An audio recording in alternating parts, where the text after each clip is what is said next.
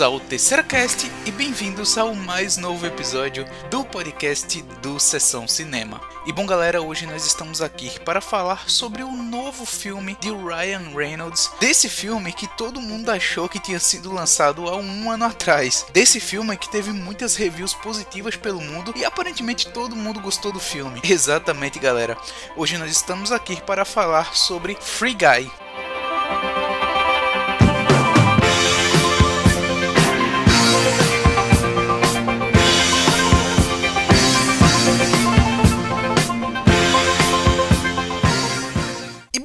Antes de começarmos a falar do filme, eu queria pedir para que vocês nos sigam em todas as nossas redes sociais. Vai estar tudo aqui na descrição do aplicativo que você vai estar escutando esse podcast. Nos sigam principalmente lá no Instagram, Sessão Cinema OFC. A gente também está lá no Pinterest, a mesma coisa, Sessão Cinema. Lá no Rotmart Sparkle, a gente tem uma comunidade onde a gente posta várias coisas que a gente também posta lá no Pinterest, também posta no Sessão Cinema. E vamos começar a postar o podcast lá no Rotmart Sparkle também. A gente está no TikTok, vários vídeos, vários shorts, eh, vários cortes a gente coloca lá no TikTok também. E a gente publica também um livro lá no Wattpad, Elementos de Oni. O link para o livro, que na verdade é um universo compartilhado que a gente está desenvolvendo aos poucos, vai também estar na descrição junto com todas as outras redes sociais. E bom, galera, agora começando a falar oficialmente sobre Free Guy, a primeira coisa que a gente precisa comentar é sobre a ideia do filme, é sobre como esse filme foi desenvolvido, o que é a história de Free Guy.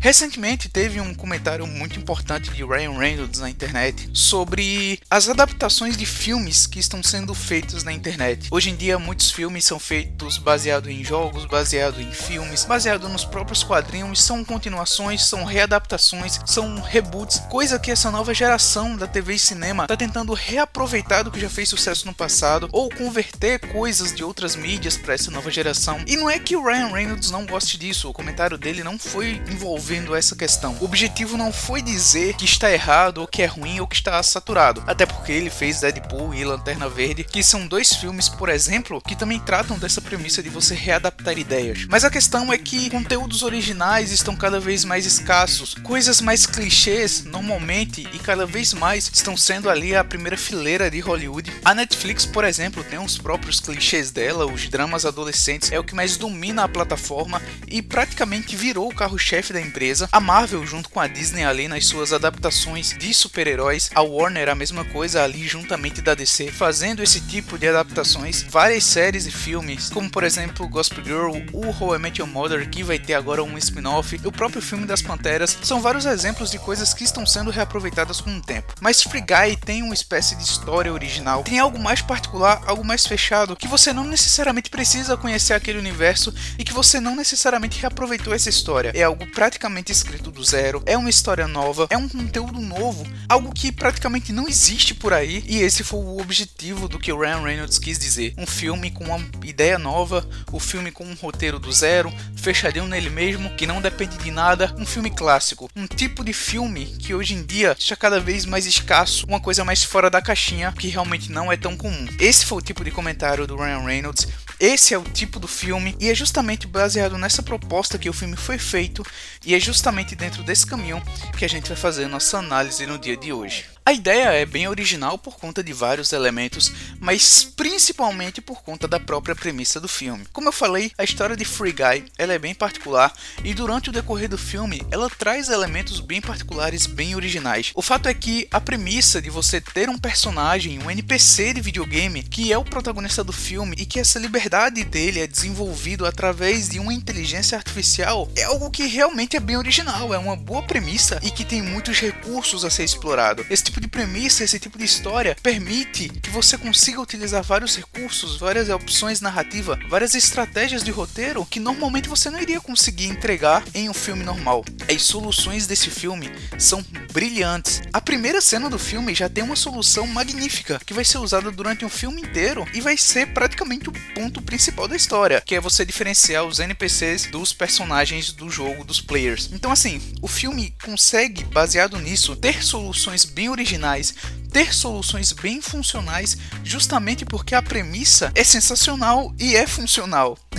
então, assim, eu acho que nesse quesito é incontestável dizer que a premissa, o objetivo e a execução do filme são muito originais, são muito bem escritos e são muito bem feitos. E isso é o primeiro de vários elementos que fazem essa ideia ser tão boa e ser tão original. Mas além da premissa, outra coisa importante que a gente precisa citar, que é outra coisa que sustenta bem o filme, é a questão do roteiro. O roteiro do filme, se não fosse bom, a premissa e o objetivo talvez não tivessem tanta qualidade. Mas a questão é que o roteiro, ele é bem amarradinho, ele é bem concreto e ele é bem conciso. Ele funciona pra caramba. A história é muito fechada. E aí a gente volta a um ponto que eu sempre cito, que é aquele de você apresentar elementos lá no início do filme para puxar puxar lá no final. Esse filme faz isso direto, não só no início do filme, como ali no segundo ato também. Ele solta muitas informações que são resolvidas com diálogos, que são resolvidas com soluções inteligentes e no final você consegue entender o que aconteceu dentro daquele universo justamente porque você puxou aquela informação lá na frente. Além de que, por se passar dentro de um jogo de videogame, você tem soluções que em outros filmes talvez não se aplicassem, mas aqui funciona e o filme não tem vergonha de usar isso. E com razão, porque realmente você compra aquela ideia, você acredita, e isso dá uma credibilidade maior ao longa, principalmente pro roteiro, principalmente por como a história é conduzida, por como ela é desenvolvida. Então, assim, o roteiro em todos os sentidos, no modo como narra a história, na condução, nos diálogos, em todos os aspectos, ele consegue ser bem amarradinho, ser bem fechadinho nele mesmo, e a história ela se auto-explica. Então, assim, você começa não sabendo de nada e no final você entende qual é o objetivo, qual é a história, como isso se desenvolveu, como isso chegou até aquele ponto e com sentido. Tudo tem uma explicação, nada deixado mais em branco e o roteiro funciona bem nesse aspecto, sendo aí outro ponto bem positivo do longa. Outra coisa fundamental, outra coisa que dá muito ênfase na qualidade do filme é o bom desenvolvimento dos personagens. O filme, de certa forma, tem três personagens principais e mais alguns ali que são bem recorrentes, mas citando principalmente os três principais, que são os personagens do Ryan Reynolds, da Judy Corner e do Joey Carey, eles funcionam em duas vertentes, na vertente dentro do jogo e na vertente fora. Obviamente, o personagem do Ryan Reynolds é o único que funciona lá dentro do jogo, mas eu acho que a história desses três, que são os principais, são muito bem destacadas e muito bem construídas. A do personagem do Ryan Reynolds, que ele é quem faz o Guy, eu acho que é a principal de todas, justamente porque é uma história que basicamente é do zero, sabe? O NPC, para quem não sabe, é basicamente aqueles personagens sem vida do jogo, né? Aqueles personagens que estão ali apenas para complementar o jogo, para complementar a dinâmica, não são players. Os NPCs têm uma vida pré-programada. Dentro do jogo, eles andam, eles conversam entre si, eles fazem o que o algoritmo do jogo diz. O Guy fazia esse procedimento diariamente, só que quando ele desenvolveu uma inteligência artificial maior, mais avançada, ele conseguiu ganhar vida própria. Então você praticamente entende a trajetória de vida dele do zero e o ritmo do filme acompanha essa trajetória. Então o personagem do Ryan Reynolds, o Guy, ele para mim tem a história mais respeitosa de todos, justamente porque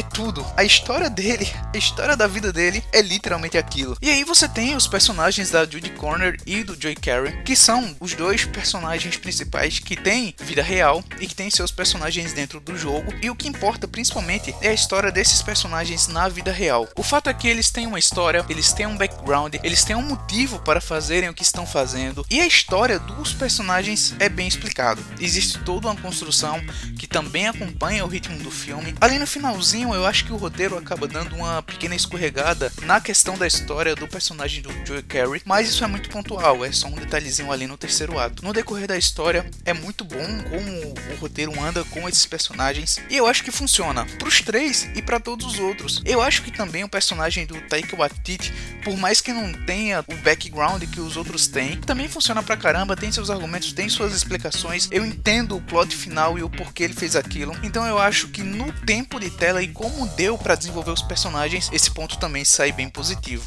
Mas aí não é só o desenvolvimento que chama a atenção com relação aos personagens. A gente também tem as personalidades. E aí nesse ponto a gente tem umas características que a gente pode citar de cada um. A primeira, por exemplo, é o Guy. O Guy é o cara da inocência, ele não entende o mundo real. Inicialmente ele não entende que aquilo ali é um jogo, ele não entende bem o que está acontecendo, ele é literalmente inocente. E aí a gente tem a personagem da Judy Connor, que já é mais entendedora de tudo, que já tem mais a fundo no jogo, que é quem estimula o Guy. E essa dinâmica dos dois funciona pra caramba. No fim do filme a gente entende mais ainda o porquê funciona tanto, mas naquele momento, como a gente não tinha tantas explicações ali por volta do primeiro e segundo ato, você tem uma dinâmica que funciona independente do contexto que você tem por trás. E aí o personagem do Joe Carey ali junto com o Taika Waititi, que eles contracenam bastante também, o personagem dele junto com a Judy Connor também tem essa boa interação. Quando ele precisa interagir ali também com o Ryan Reynolds funciona. Então você tem aí uma conjunção de personalidades que são bem caricatas,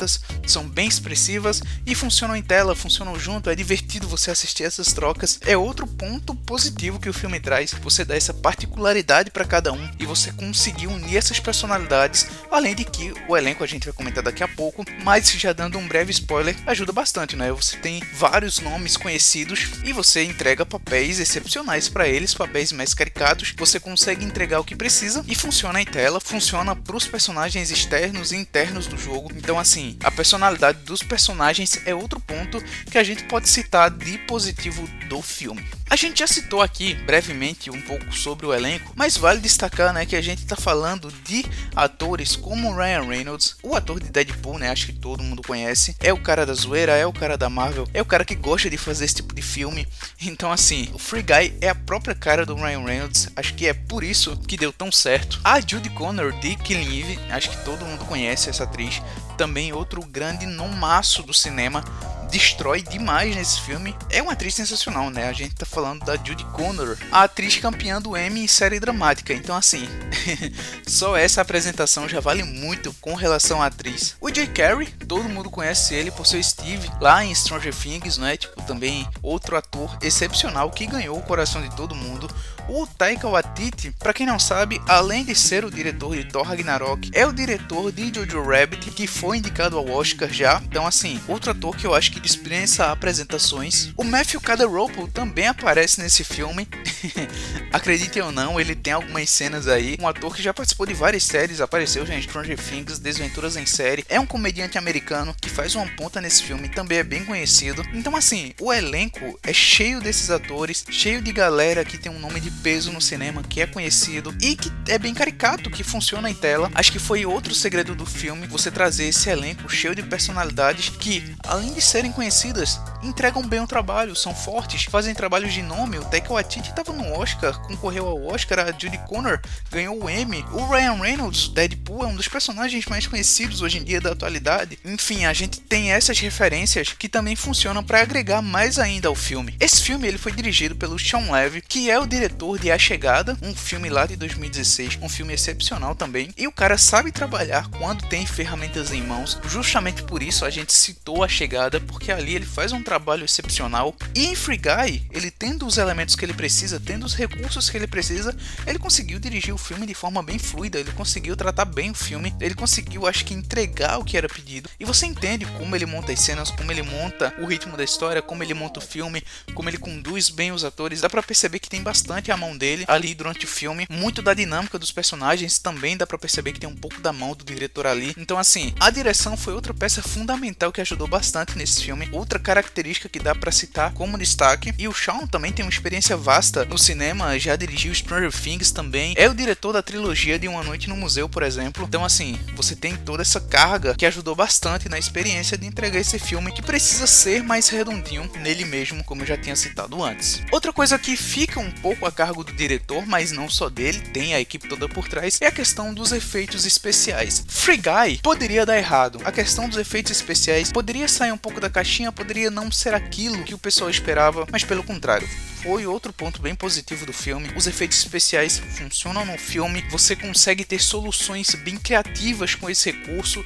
muito por conta dos personagens estarem dentro de um jogo de videogame. Isso ajuda pra caramba. E como realmente se trata de um aspecto do jogo, se torna uma solução muito viável. Então você consegue explorar bem os efeitos especiais, você consegue ter soluções, até quando é um negócio mais escrotozinho, um pouco mais mal feito, como é com relação a um personagem que aparece ali no fim do filme você explica a situação justamente com essa questão de estar dentro de um jogo, né? De ser um recurso que você pode utilizar de ser um argumento. Então, assim, até os efeitos, quando são um pouco mais fracos, você entende e pro filme funciona bastante. E aí a gente já falou que o filme ele tem um bom ritmo, ele tem 1 hora e 55, quase 2 horas ali de filme. Você tem a impressão de que o filme tem por volta das suas 2 horas, mas ele consegue ser fluido, ele consegue ser fechadinho. Ele usou o tempo que precisava para contar essa história, então tá tranquilo. O filme é legal, é divertido de assistir, até porque a trilha sonora é outro ponto que ajuda bastante. A trilha sonora, em vários momentos,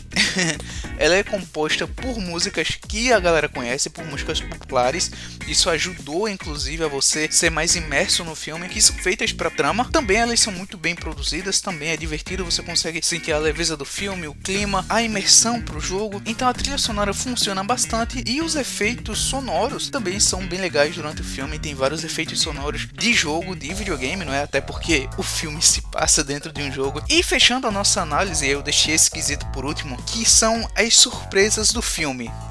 o Ryan Reynolds ele postou alguns vídeos na internet, né, com algumas personalidades para divulgar o filme. E tudo bem, você entende o objetivo, é um filme mais zoeiro, é um filme mais de brincadeira. Ele usa o Deadpool para fazer essa divulgação também. Então, você entende um marketing por trás, né, o clima do filme, a leveza, enfim, tá tranquilo. Mas o que você não espera é que de alguma forma ele está dando um breve spoiler do que é que pode aparecer no filme e do que é que pode acontecer. O filme tem várias surpresas, tem vários easter eggs, tem várias referências e algumas delas que realmente realmente você não acha que vai acontecer, sabe? A referência do Deadpool eu acho que todo mundo imaginou que tivesse, era claro. Referência a outros jogos, né? A jogos populares da atualidade, eu acho que todo mundo esperava que fosse ter, mas tem outras referências mais a fundos, outras coisas que é para te tirar da cadeira para realmente você vibrar, para realmente você dizer por essa eu não esperava. Então assim, eu acho que esse é um dos pontos mais divertidos do filme, eu acho que esse é um dos pontos mais legais do filme, você ir para tentar entender os easter eggs, você ir para tentar ver as referências. Eu acho que esse é um filme de referências, é um filme que se encaixa nessa categoria de easter eggs.